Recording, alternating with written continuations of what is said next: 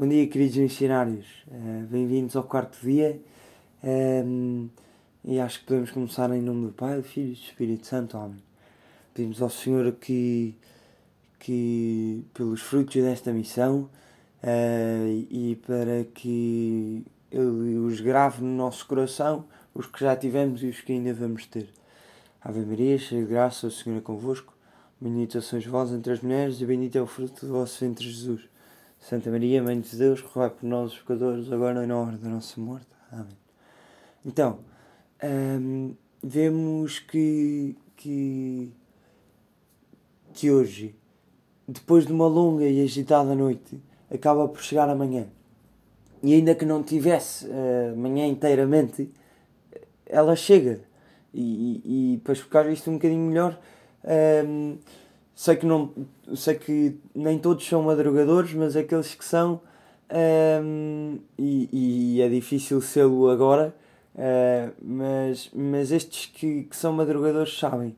Amanhã quando chega não ilumina logo o sol todo. Um, há primeiro aquele lusco-fusco. E era neste momento uh, que os discípulos se encontravam. Era assim também que se encontravam os seus corações, obscurecidos pela dúvida e pelo medo porque não sabiam de Jesus, nem, nem, nem se ele sabia do seu barco e das suas ovelhas perdidas, que, que estavam desorientadas e, e, e, portanto eles tiveram muito medo. Um, e é nessa altura que Jesus escolhe ter com eles. É quando o seu, o seu coração está atribulado que Jesus vai ter com eles. Porque ele sabe que, que o coração dele está atribulado, atribulado. E fala de uma maneira extraordinária. Vai caminhando sobre as águas. Mas eles uh, não, não conseguiram ver o milagre que estava a acontecer. Em vez disso, ficaram presos aos seus medos e às suas dúvidas. E em vez de verem a solução que tanto ansiavam, que era ver Jesus e ter e tê-lo perto deles, equacionaram outro problema uh, que, que, que era um problema maior. Viram um fantasma. E, e quantas vezes fazemos nós o mesmo? Ansiamos e procuramos tanta solução para um problema que temos mas porque decidimos ficar onde é menos arriscado, onde é mais fácil, onde, quando, mesmo quando a solução se apresenta à nossa frente. E nós não seguimos. Olhem para o desenho que fizeram com, com os dois círculos. É lá que a magia acontece. É lá fora que Deus opera milagres. É inevitável que se agitem os mares à nossa volta.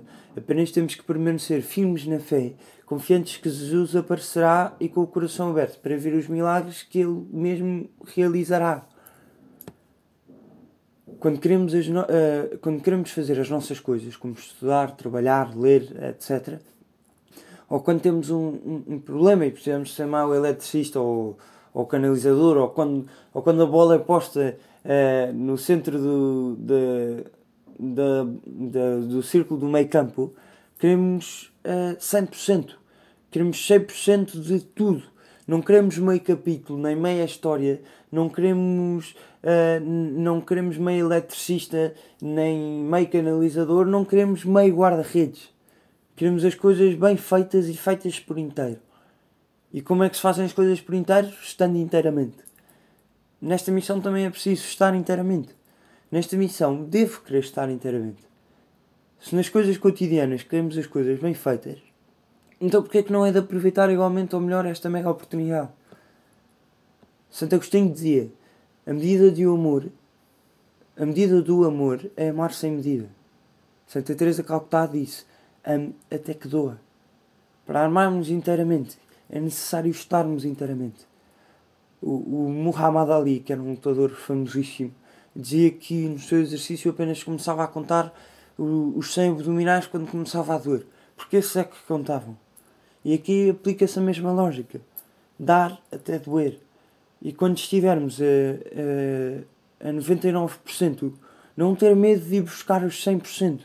E mesmo talvez seja possível, e nós vejamos que seja possível, ir até aos 101%.